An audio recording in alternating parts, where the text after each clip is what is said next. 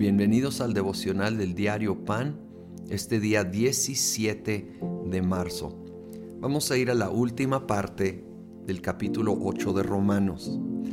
Yo considero que del 28 al 39, esta última parte, es el mejor, la mejor receta que pudiéramos tomar en contra de la condenación, en contra de la depresión leer y volver a leer y reflexionar sobre este pasaje ha sido de tanta ayuda en mi vida y espero que, que sea para ti. Empieza con el versículo 28. Ahora bien, sabemos que Dios dispone todas las cosas para el bien de quienes lo aman, los que han sido llamados de acuerdo con su propósito. A los que aman a Dios, todas las cosas les ayudan a bien esto es a los que conforme a su propósito son llamados, así lo dice la Reina Valera. Dios y solo Dios puede tomar todas las cosas, aún las peores, y usarlas para un bien. Eso no quiere decir, y no se debe de interpretar este versículo como que todo sale bonito. No, Dios usa cosas muy feas, dolorosas, pero los usa para un bien en nuestra vida. Ah, cómo nos debe de animar esto. Sea lo que sea que estamos enfrentando, Dios lo va a usar, lo va a disponer para un bien mayor y el máximo bien en nuestra vida lo describe el versículo 29, porque a los que Dios conoció de antemano también los predestinó a ser transformados según la imagen de su Hijo, para que Él sea el primogénito entre muchos hermanos. El máximo bien que Dios está haciendo es formándonos a la imagen de Jesucristo, es transformando nuestro carácter para parecernos más y más al carácter de Cristo Jesús.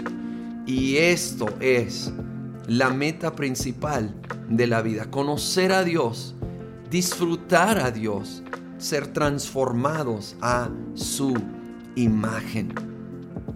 Ahora, de allí continúa y pues el tiempo es corto, pero ¿qué diremos Frente a esto, dice el 31, si Dios está de nuestra parte, ¿quién puede estar en contra nuestra? El que no escatimó ni a su propio Hijo, sino que lo entregó por todos nosotros, ¿cómo no habrá de darnos generosamente junto con Él todas las cosas?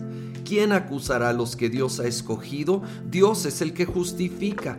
¿Quién condenará? Cristo Jesús es el que murió e incluso resucitó y está a la derecha de Dios e intercede por nosotros. Dios está de nuestro lado. Él no nos está condenando, no nos está acusando.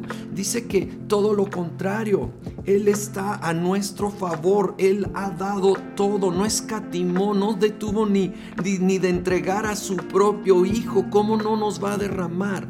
las mejores bendiciones que Él sabe que nos convienen. Si Él nos justifica, no nos acusa. Él nos él está intercediendo por nosotros a nuestro favor. ¿Cómo nos va a estar condenando y defendiendo al mismo tiempo?